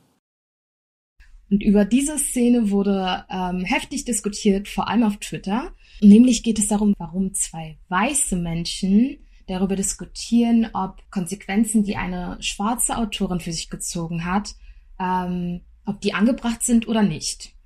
Das ist nämlich echt interessant. Ich fand das halt äh, relativ gut, weil es natürlich eine Seite gab und ich meine, es war schon davor, wurde es ja schon besprochen. Oder wir hatten ja die Folge, in der wir über äh, diesen Fall halt gesprochen haben, über die Buchmesse und auch über Reaktionen gesprochen haben, vor allem von weißen JournalistInnen, auch AktivistInnen, die halt der Meinung waren, dass man ein Boykott nicht das richtige Mittel ist, um halt ähm, quasi gegen etwas vorzugehen. Und nach dieser ganzen Debatte entscheiden sich halt Brecht und Flasspöhler, das jetzt irgendwie nochmal aufzunehmen, darüber zu sprechen und ähm, zu sagen, dass dieses Boykottieren, ich zitiere hier Flasspöhler, ein sich selbst marginalisieren ist und sich rausziehen ist oder ein Abgeben der Verantwortung, wie man jetzt damit als Gesellschaft umgeht. Und das ist halt ähm, so verwirrend für mich einfach, wie man nicht verstehen kann, dass für Jasmina Kunke, für Quattromelf erstens diese ganze Sache echt schwierig gewesen sein muss. Wie gesagt, wir hatten in der Folge davor, die wir, ähm, oder in der Folge, die wir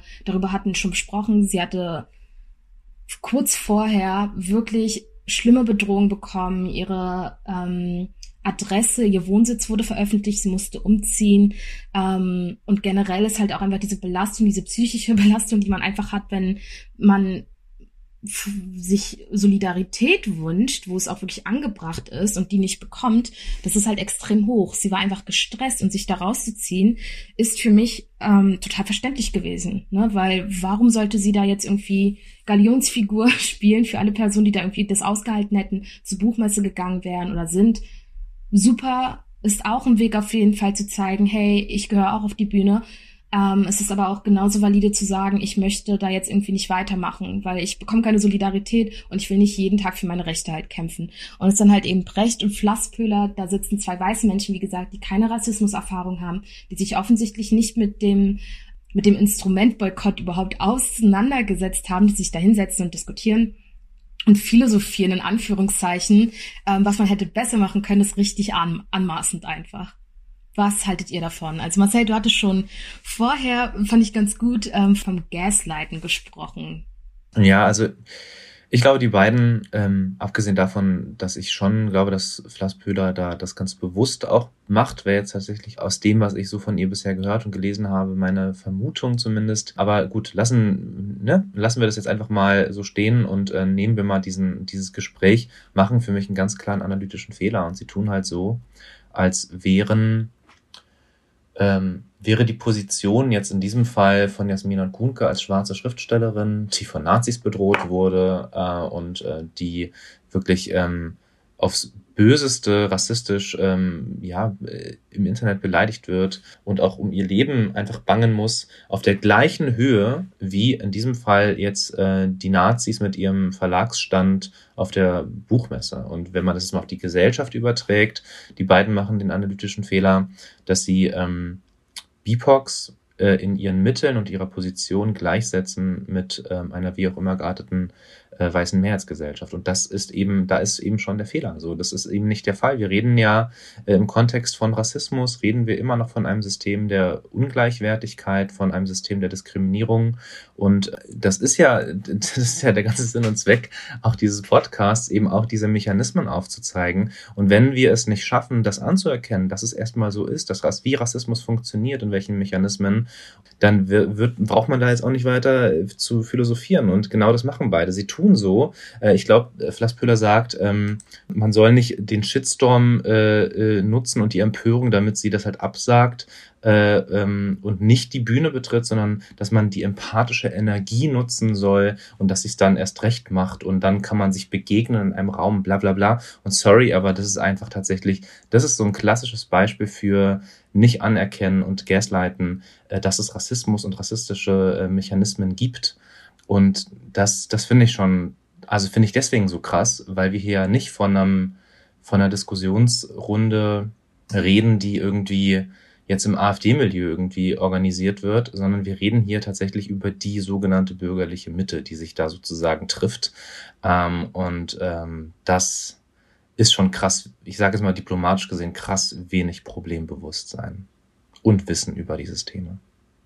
Ich muss ganz ehrlich sagen, dass ich von dieser ganzen Debatte nicht so viel mitbekommen habe, weil das ja eigentlich schon so ein bisschen über Twitter äh, steil gegangen ist. Und ähm, was ich an sich so ein bisschen in Vorbereitung sozusagen ähm, zu dieser Podcast-Folge halt irgendwie auch ähm, herausbekommen habe oder was meine ähm, Sichtweise ist und die ich jetzt auch so zum Teil, also von euren Berichten so ein bisschen oder Einschätzungen, was da so auch ähm, gesagt wurde, ähm, höre es halt einfach ganz ehrlich, ich hätte mir von intellektuellen Leuten, die sich halt mit Philosophie auseinandersetzen, tatsächlich mehr erhofft, als in irgendeiner Weise so eine einseitige, total unreflektierte Analyse wie hätte Jasmina Kunke reagieren sollen in dieser Buchmessendebatte, gewünscht. Also ich finde schon echt komisch, sich nicht dessen bewusst zu sein, wie privilegiert man in dieser Position ist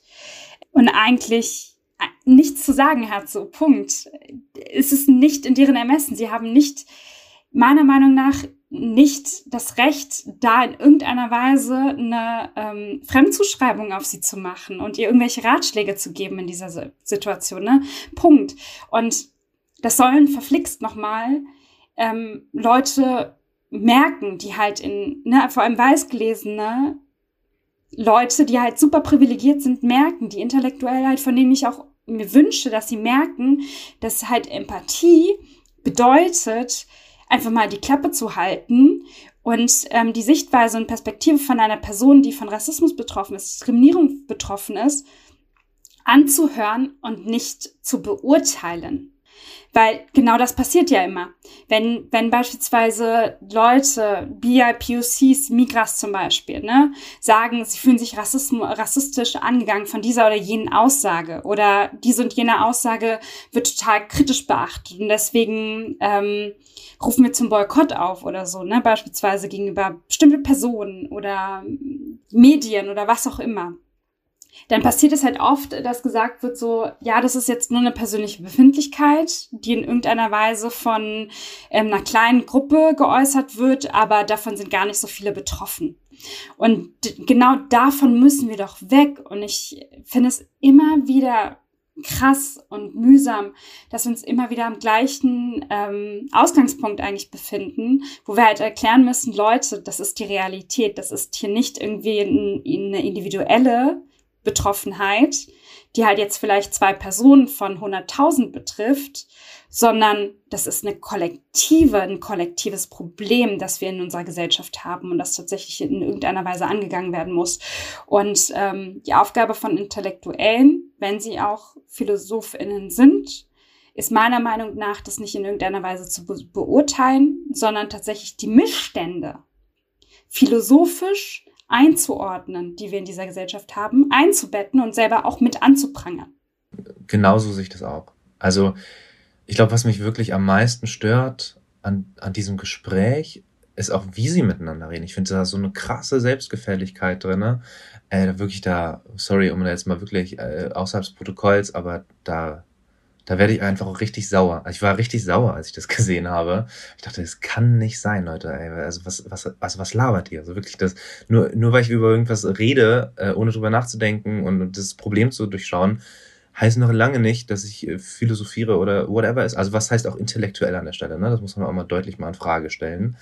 Ich, ich glaube, was mich tatsächlich auch so sehr stört an dem Punkt ist, ähm, ja, wie soll ich das, also du hast ja eigentlich schon gesagt, ich will es gar nicht wiederholen, aber vielleicht nochmal, um kurz das zu betonen, ist, sie machen es so gleich. Also das ist, glaube ich, das ist nochmal dieser Mechanismus, ne? Und sie tun so, als wäre Rassismus abhängig davon, wie ich es denn oder wir als äh, diejenigen, die Rassismus erfahren, empfinden. Und das ist, glaube ich, das ist schon krass. Und ähm, ja, ist ein Bärendienst für antirassistische Arbeit, muss man deutlich sagen, weil äh, mein Problem dabei ist, dass ja so viele darauf aufspringen. Also das hat ja, das hat ja Auswirkungen, weil äh, eben viele, äh, vielen kommt das genau recht zu sagen, ja, genau, die sollen sich mal nicht so haben, so, äh, und äh, die, die wollen sich ja nur wichtig machen oder whatever, was immer für Vorwürfe da sind.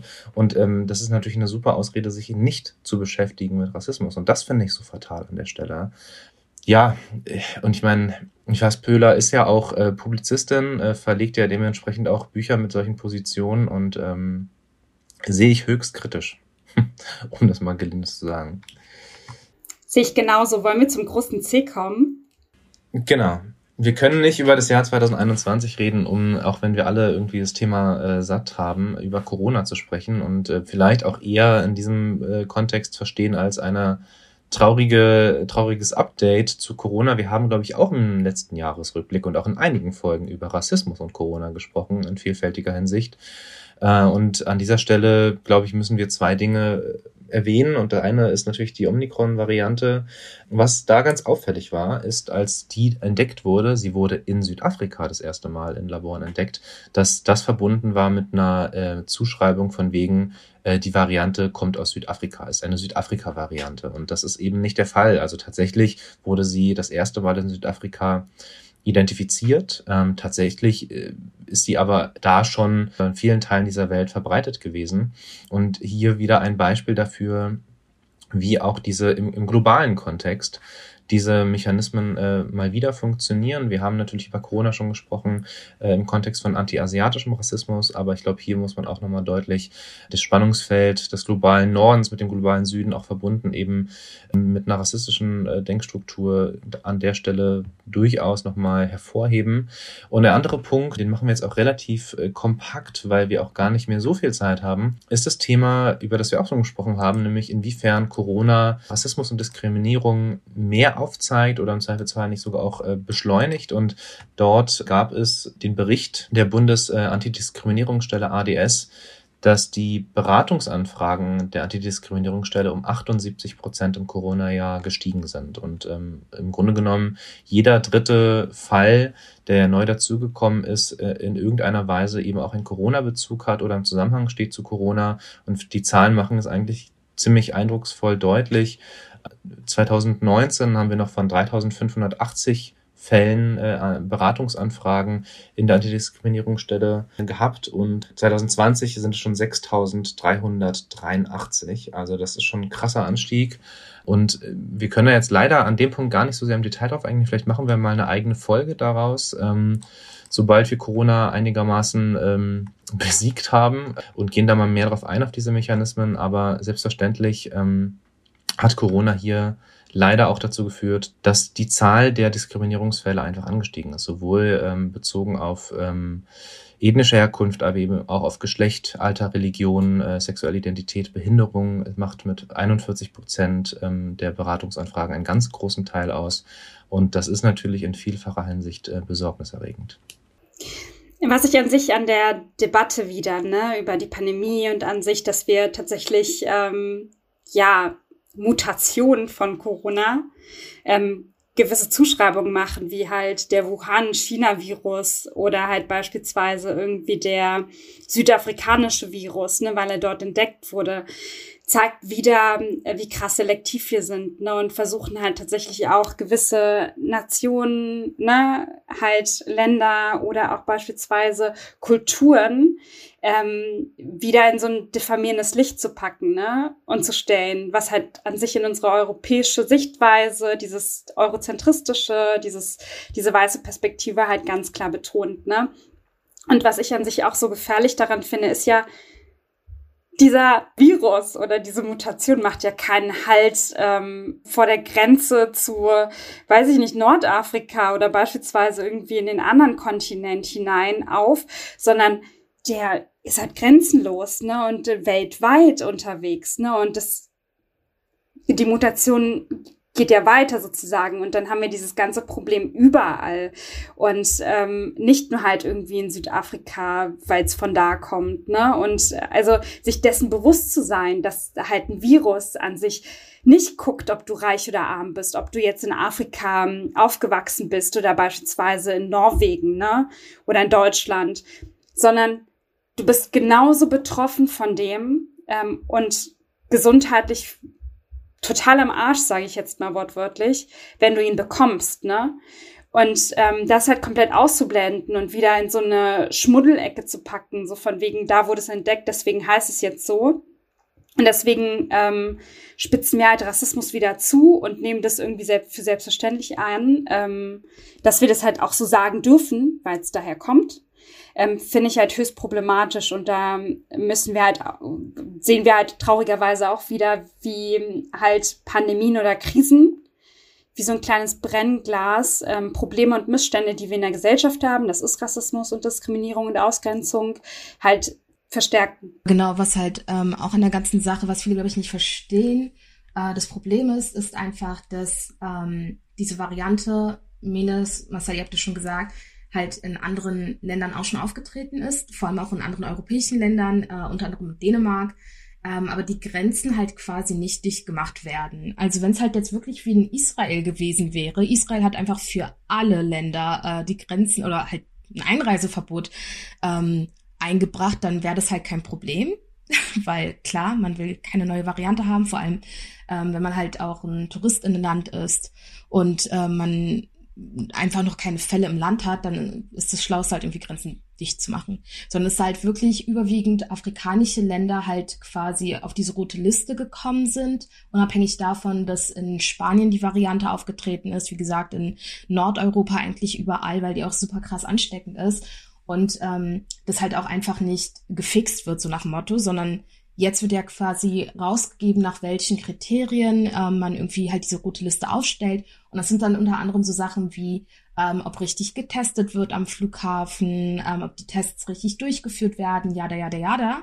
Ähm, das Ding ist halt einfach, alles, was es halt einfach sagt, ist halt, dass man afrikanischen Ländern nicht vertraut, dass sie ähm, diese Tests zum Beispiel richtig durchführen. Also es ist so krass bevormundend, wenn man sich halt einfach die Geschichte und auch das Verhältnis zwischen ähm, vor allem Westeuropa oder ja, Westeuropa und, und ähm, afrikanischen Ländern anschaut, dieses, ähm, wir müssen euch jetzt komplett sperren, weil wir wissen nicht, ob ihr halt unsere Standarde habt. Und das ist halt zutiefst rassistisch, dass man halt quasi ähm, einfach bestimmten Ländern immer noch vorweist oder vorhält oder unterstellt, dass die Standarde oder europäischen Standarden halt nicht gerecht werden können und dass sie deshalb äh, komplett gebannt sind. Und das ist halt quasi die ganze Sache, die halt auch hinter der Diskussion steht, die ja zum Beispiel im deutschen Kontext auch nicht besprochen wird. Also ich habe das ja auch ähm, irgendwie über BBC Africa halt beobachtet, da wird nochmal ganz anders darüber gesprochen, als jetzt halt bei uns in, in den Nachrichten, sondern da wird halt wieder das quasi aufgebracht von wegen, ja, einige Nationen finden das rassistisch, Punkt so, ohne dass Leute da wirklich halt eigentlich einen Kontext zu haben, warum das als rassistisch gelesen oder warum es rassistisch gemeint sein könnte. Ja, nur als äh, Parallele dazu. Also wir haben jetzt leider auch nicht den Raum und die Zeit darüber zu sprechen, aber äh, wir haben auch im letzten postmigrantischen äh, Rückblick über das koloniale Erbe gesprochen, wenn ihr euch erinnert, im Zuge des äh, neu errichteten äh, Humboldt-Forums. Und auf jeden Fall, was ich da nur sagen wollte, weil die Parallele schon, äh, und das stärkt auch das Argument von dir, Cindy, ähm, da ist, wenn es um die Rückgabe dieser kolonialen Dinge geht, die geraubt wurden äh, im Zuge der Kolonialisierung, ähm, dass ein Argument immer ist, na, wir können das ja nicht zurückgeben, weil ihr könnt das ja gar nicht so gut sichern äh, in euren Museen und ihr seid da ja gar nicht so, bei euch ist es unsicher, bei uns ist es sicher. Und das ist ehrlich gesagt äh, eine ganz ähnliche Sichtweise. Ähm, deswegen äh, daran habe ich mich gerade nur erinnert gefühlt, ähm, weil sie tatsächlich auch im Hinblick auf ähm, Corona und die Art und Weise, wie hier eurozentristisch ähm, auf den globalen Süden geschaut wird, ganz viel, ganz viele Ähnlichkeiten in der ähm, Argumentation und Denkweise aufzeigt. Wollen wir zum letzten Thema kommen? Äh, Thema Afrozensus. Ich nehme an, dass wir darüber auch nochmal ähm, eine weitere Folge machen werden. Äh, aber vielleicht, weil das in diesem Jahr passiert ist und weil wir es unbedingt erwähnen wollen, äh, Cindy, was ist der Afrozensus und warum ist es so wichtig dieses Jahr? Dankeschön für die Überleitung. Ich freue mich total darüber sprechen zu können. Also ich habe ja bei diesem Afrozensus auch mitgemacht. Es ist nämlich eine Umfrage gewesen, die von Citizens for Europe und Each One Teach One quasi kreiert wurde und an 6000 Menschen ähm, aus der afrikanischen Diaspora in Deutschland halt geschickt wurde. Mm, und da waren halt mehrere Umfragen. Es waren halt, äh, ich glaube, zweiteilig aufgeteilt ähm, erstmal wurde über so Lebensqualität allgemein gesprochen in Deutschland und auch vermehrt natürlich über Rassismuserfahrungen und ähm, an, also ob man sich an Stellen wenden könnte, also wo Leute sich dann halt eben Hilfe suchen, weil das nämlich natürlich ausgewertet werden sollte im Sinne von, ähm, wie leben schwarze Menschen in Deutschland und gibt es genügend Hilfe. Und ähm, natürlich äh, wusste man im Vorhinein, dass äh, der Test oder diese Umfrage jetzt nicht gerade gut für Deutschland als Regierung, sage ich jetzt mal, ausfallen würde. Aber in diesen 300 Seiten, ich habe diese 300 Seiten natürlich nicht gelesen, ich lese extrem langsam gerade, deshalb, ne, aber die wichtigsten Punkte wurden halt quasi vorgestellt. Es gab halt ähm, von Each One Teach One auch eine, ähm, für alle Interessierten, eine, ähm, ein Zoom-Meeting, wo die halt eben diesen Bericht vorgestellt haben. Ist halt herausgekommen, dass nochmal über alle Erwartungen einfach Lebensstandarde für schwarze Menschen in Deutschland einfach katastrophal sind. Also da sind dann Sachen drinne, wie dass ähm, über 90 Prozent der befragten Menschen das schon erfahren haben, dass denen halt einfach in ihre Haare gegriffen wurde. Oder dass, ich will jetzt nicht lügen, es waren glaube ich 93 Prozent der schwarzen Menschen hier oder der Befragten auf Tinder, je nachdem, also je nach Gender, je nach Körperform auch, ähm, je nach ähm, Schattierung der Hautfarbe, basically auch ähm, sexualisierte Vorurteile entgegenbekommen, also beziehungsweise sexuelle Belästigung, die natürlich in dieses fetischisierende Verhalten auch geht. Und ähm, genau so eine Sachen wurden da halt eben abgefragt, ausgewertet und was natürlich auch nicht überraschend ist, es gibt halt einfach in ganz Deutschland nicht wirklich ähm, eine Bundeszentrale oder eine Landeszentrale für anti-schwarzen Rassismus, sondern es wird halt quasi mit eingebettet in Antidiskriminierungsstelle, was insofern halt problematisch ist, weil Antidiskriminierungsstellen ähm, oft schwarze Menschen halt einfach ausklammern, weil ähm, ja wie gesagt, das ist halt irgendwie der erste Bericht, der sich halt überhaupt mit, ähm, mit schwarzen Menschen ausschließlich halt irgendwie auseinandersetzt. Und deshalb haben wir halt auch einfach Riesenlücken, wenn es um Aufarbeitung von anti-schwarzen Rassismus geht. Ja, genau. Das ist quasi der Afrozensus.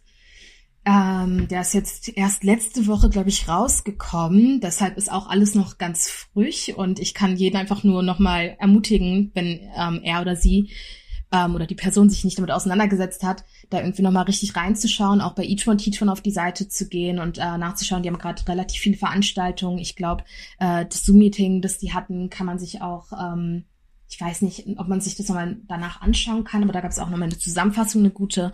Und äh, das war halt, ich glaube, jetzt für mich natürlich als schwarze Person auch, auch so ein Riesending einfach, als Jahresrückblick quasi, ähm, weil das auch einfach zeigt, wie ähm, wie viel es auch einfach bringen kann, wenn Communities laut sind und halt auch einfach wahrgenommen werden wollen. Dass halt irgendwie Leute sich da hinsetzen und dass Vereine sich hinsetzen und sagen, ja, okay, wir werden das jetzt mal auswerten. Wir fragen Leute nach und wir schreiben diesen 300 Seiten Bericht und machen Vorschläge, wie es halt irgendwie besser funktionieren kann.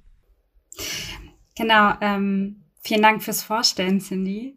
Mal so perspektivisch gesprochen finde ich grundsätzlich traurig, dass ähm, beispielsweise so eine unabhängige NGO, also ein Verein, der irgendwie ehrenamtliche Strukturen aufweist, tatsächlich so eine Riesenumfrage macht. Ne? Und ähm, dass es beispielsweise nicht von staatlicher Seite kommt, zum Beispiel so eine Umfrage zu machen und diese 300 Seiten zu schreiben, ähm, an sich glaube ich, teilen wir das alle, dass das, was du jetzt auch irgendwie vorgestellt hast, mit, dass ungefragt die Haare angefasst werden, dass das halt irgendwie fast 100 Prozent betrifft, über 90 Prozent Personen, ähm, die davon betroffen sind, zeigt ja auch an sich, dass wir damit vielleicht jetzt nicht so, dass wir nicht sagen, oh wow, das hätten wir jetzt niemals gedacht, dass es irgendwie über 90 Prozent äh, sind, die davon betroffen sind, sondern das war uns an sich ja schon klar vom Empfinden her, von unseren Erfahrungswerten her, ne, wie wir halt an sich auch ähm, Diskriminierung, Rassismus ähm, halt vor allem auch gegenüber schwarzen Menschen, schwarzen Frauen wahrnehmen ich finde es halt bezeichnend, dass man damit versucht, ähm, dieses Subjektive, halt wie ich schon, wie ich versucht habe, bei dieser Debatte mit diesem Philosophen Precht, ne, auch so ein bisschen darzustellen, dass man halt versucht, dieses, dieses Subjektive, dieses ja, ist doch individuell, dass ihr irgendwie Sorge habt, dass euch in die Haare gefasst wird und dass ihr irgendwie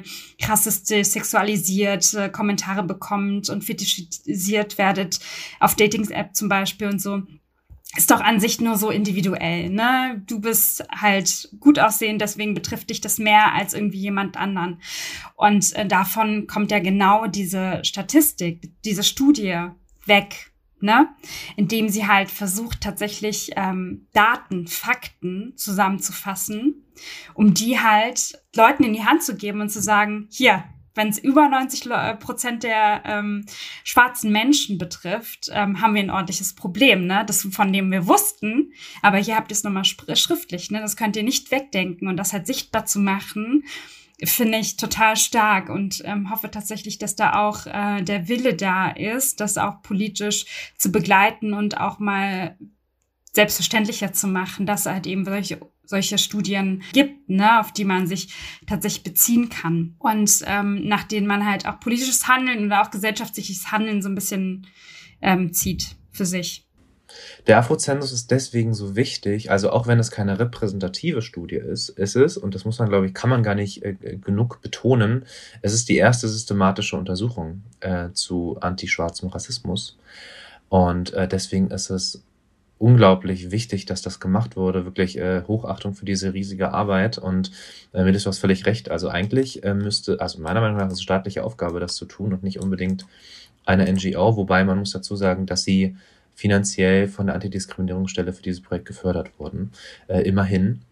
Ähm, was ich nochmal hervorheben will, ähm, ist, äh, Cindy hat ja ein paar Ergebnisse vorgestellt, ähm, dass es deswegen auch eine wichtige Studie ist, so banal es klingt, äh, weil sie uns äh, einfach schwarz auf weiß aufgrund der Erfahrungserlebnisse deutlich macht, es gibt ein riesengroßes systematisches Problem, aber auch ein Alltagsproblem mit anti-schwarzem Rassismus. Und ähm, was ich total krass finde in den Zahlen, ist, ähm, dass 80 oder das andersrum, dass äh, nur jeder fünfte Befragte sagt, er erlebe kein oder selten antischwarzen Rassismus. Das heißt, auf der anderen Seite 80 Prozent äh, sind genau diejenigen, die sagen, nee, ich äh, erlebe das, das ist mein Alltag. Äh, und dann ist es vielleicht eine Differenz zwischen manchmal und sehr häufig, aber es ist mein Alltag. Und das ist schon, schon krass einfach. Das ist so ein richtiges Bankrottzeugnis ähm, für den Status unserer Gesellschaft momentan. Und deswegen ist es wichtig, dass das schwarz auf weiß auch so erhoben wurde und steht und eine wichtige Grundlage darstellt, ähm, auf dessen wir dann als Politik und Gesellschaft weiterarbeiten müssen. Und vielleicht nur ganz kurz, das fand ich sehr spannend. Also es, äh, wir verlinken euch übrigens alles, was wir heute, über alles, was wir heute gesprochen haben, nochmal in den Show Notes. Ähm, und so auch äh, hier eine, eine Auflistung der relativen Häufigkeiten nach Diskriminierungserfahrung. Die ist äh, aufgegliedert nach verschiedenen Bereichen. Und worauf ich da nur mal kurz eingehen will, ist, ähm, den Bereich der, wie häufig macht man diese Diskriminierungserfahrung, konnte man die Antworten geben, nie, selten, manchmal, oft und sehr häufig. Und sehr häufig sozusagen das Maximum, was man an, äh, angeben kann. Und ähm, dass die meisten die sehr häufig angeklickt haben, die Diskriminierungserfahrungen machen in den Bereichen, und jetzt mache ich das mal nach Häufigkeit, Medien und Internet. Also es ist spannend, weil es passt sehr gut in dem, in das, was wir heute so besprochen haben, dass äh, in sozialen Netzwerken, aber eben auch in der Presseberichterstattung äh, die Frage der, wie wird denn berichtet, was für eine Art von Sprache wird genutzt, aber auch worüber wird berichtet, ne, dass da wirklich die allermeisten sagen, das ist etwas, was ich sehr häufig als diskriminierend wahrnehme. Und da meldet sich auch schon Cindy. ja, weil ich das super interessant fand, weil ähm, das jetzt auch in, also auf Instagram oder auf Social Media mehr besprochen wird und auch mit, ähm, ich habe mit einer Freundin äh, darüber gesprochen, die eine Ausbildung als Kinderpflegerin macht, wie schwarze Menschen halt dargestellt werden in äh, zum Beispiel Büchern. Ähm, also sie meint halt zum Beispiel, dass es gang und gäbe ist, dass dort, wo sie halt ähm, ihre Ausbildung macht, ähm, genau, wenn halt so über AIDS gesprochen wird, Hepatitis, wenn es um Viren geht, dass dann halt irgendwie auch schon MitschülerInnen ähm, Bilder nehmen, die halt schwarze Menschen quasi zeigen. Und das ist halt genau das, wie man schwarze Menschen halt einfach natürlich wahrnimmt, ähm, auch wenn es um Armut geht. Also dann denke ich ja zum Beispiel an meine Geografiebücher, dass wenn es um Armut ging, um Überbevölkerung, waren es immer irgendwie so ähm, Menschen indischer Nationalität, schwarze Menschen, also dass damit halt irgendwie viel gespielt wird, so nach Motto, und dass sich das dann halt irgendwie auch reproduziert und zeigt halt eben, ähm, wenn es um Vorurteile geht oder halt in der Repräsentanz in den Medien. Deshalb finde ich das überhaupt nicht verwundernd.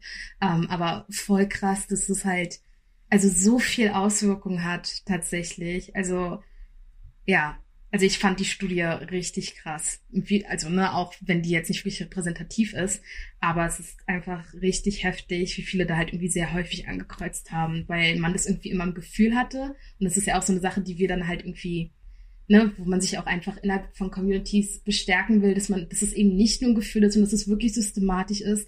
Aber man ist halt einfach so erleichtert, so traurig es ist, wenn man halt wirklich einfach stehen hat, dass von diesen 6000 Menschen, 90 Prozent, irgendwie bestimmte Erfahrungen ähm, erlebt haben, die man selbst auch gemacht hat. Und dass es halt eben nicht ein Einzelfall ist oder das, was irgendwie jetzt nur bei älteren Menschen repräsentiert, also repräsentiert ist, sondern halt in der gesamten Gesellschaft. Und es passiert halt vielen, vielen Menschen, dass die halt da eben so ähm, abgewertet werden auch einfach. Man wird einfach nicht als Individuum wahrgenommen, sondern als Hauptattraktion. Ja. Ja, und um das noch zu komplementieren, und äh, ich glaube, wir müssen da wirklich nochmal eine Folge zu machen, weil das einfach super viel ist, worüber man da reden kann. Aber wenn wir jetzt nur den Bereich von sehr häufig, was Diskriminierungserfahrungen als Antwortmöglichkeiten äh, uns betrachten, dann äh, haben wir nachfolgend äh, die Bereiche Wohnungsmarkt, hm, was wahrscheinlich uns auch nicht so sehr verwundert, äh, angesichts dessen, was wir schon erahnt und haben und wissen. Polizei, also Stichwort Racial Profiling wahrscheinlich, äh, Öffentlichkeit und Freizeit, Arbeitsleben, Bildung, Ämter und Behörden, Justiz. Und äh, das sind, das sind Dinge, die sind natürlich äh, klar auf der gesellschaftlichen Ebene, also wenn es jetzt um Öffentlichkeit, Freizeit angeht. Aber ich finde, da sind eben auch Punkte, und das muss äh, tatsächlich auch nochmal ein Signal sein, wo ich hoffe, dass es auch gehört wird von den politischen Verantwortlichen. Wir haben hier eben auch ganz grundfeste Dinge, die in staatlicher Verantwortung äh, liegen, die wirklich bedenklich sind. Weil ich sag mal, wenn du diese Erfahrungen, und das ja, sind ja so mal Zahlen, die sind da, sehr häufig machst äh, in, in, in staatlichen Institutionen von, von Leuten, die im, im Auftrag des Grundgesetzes eigentlich äh, Diener des Staates sind äh, und damit auch dir gegenüber eigentlich auf eine Art und Weise agieren müssen. Jetzt eine, rein auf einer theoretischen Ebene wissen alle, dass es, äh, dass natürlich auch haben wir drüber gesprochen, Rassismuserfahrungen insbesondere auch im Schulkontext natürlich ein großes Problem sind.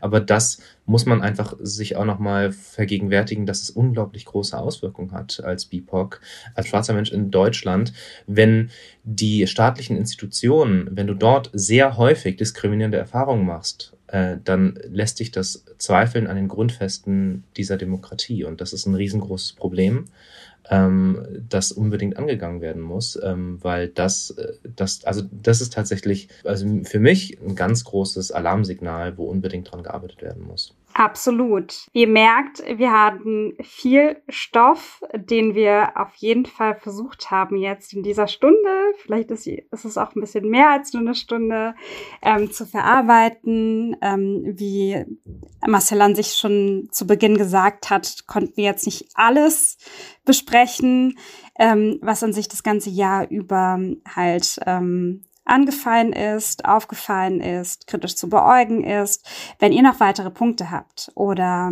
Meinungen, ne, Fragen zu unseren Äußerungen beziehungsweise zu den Themen, die wir angesprochen haben, dann schreibt uns gerne über Social Media. Ihr erreicht uns beispielsweise über Instagram sehr, sehr gut oder halt unter unserer E-Mail-Adresse podcastpowerofcolor at gmail.com. Schreibt uns gerne. Ähm, wenn ihr uns unterstützen wollt, dann freuen wir uns auch immer herzlich über gutes Feedback, über beispielsweise iTunes. Und ähm, wenn ihr uns vielleicht materiell unterstützen wollt, dann spendet uns gerne unter Steady. Das werden wir nochmal verlinken in unseren Show Notes. Ähm, uns bleibt nur noch zu sagen, dass wir euch eine schöne Zeit wünschen. Ich hoffe, ja, ihr passt auf euch auf, ne? Vor allem, weil wir leider dieses Jahr auch wieder mit Corona beenden müssen. Ähm, lasst es euch gut gehen. Versucht euch auszuruhen äh, und zu erholen. Ähm, versucht auch so ein bisschen vielleicht manchmal Abstand zu gewinnen zu gewissen Themen, die uns alle umtreiben. Das ist, glaube ich, eine gute Gelegenheit, vor allem zwischen den Jahren so ein bisschen darüber nachzudenken und Kraft zu tanken. Ja, ich hoffe, es hat euch Spaß gemacht ähm, und ihr bleibt uns hoffentlich wohlgesonnen auch im nächsten Jahr. Genau, ich möchte an dieser Stelle äh, auch Danke sagen, weil wir haben Corona-bedingt eigentlich das gesa gesamte Jahr ähm, digital aufgenommen. Also wir haben ja mal angefangen äh, und in unserem Küchenstudio aufgenommen, was äh, die ganze Tonqualität äh, und auch das Gesprächsklima äh, viel besser gestaltet hat. Äh, und tatsächlich, Corona-bedingt, nehmen wir das komplette Jahr 2021 im Grunde genommen digital auf, was teilweise auch ein bisschen Zumutung ist für euch, was die Tonqualität angeht und äh, die Verbindung ist manchmal auch bröckelig. Äh, oder man hört irgendwie ähm, dann äh, die Rufe der Schwester aus dem Nachbarraum. Und das sind so Punkte, äh, danke für euer Verständnis auf jeden Fall.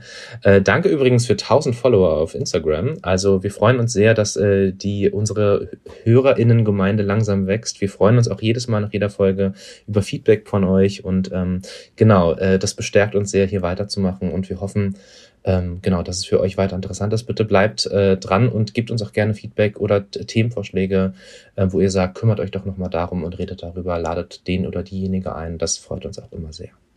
Ich kann mich nur anschließen, seid vorsichtig, ähm, habt viel Spaß und vielen, vielen Dank. Also auch nicht nur an unsere ZuhörerInnen, sondern auch tatsächlich an alle anderen, die irgendwie auch Podcasts machen oder andere Projekte haben, die uns auch immer schreiben und anfragen, ob wir zusammen irgendwie was machen wollen. Ähm, also die Podcast-Community ist auf jeden Fall echt krass und deshalb einfach vielen, vielen Dank an alle und habt äh, besinnliche Weihnachten, falls ihr feiert, ähm, ausgeruhte Feiertage und ansonsten hören wir uns dann beim nächsten Mal im Jahr 2022. Tschüss. Tschüss. Tüdelü.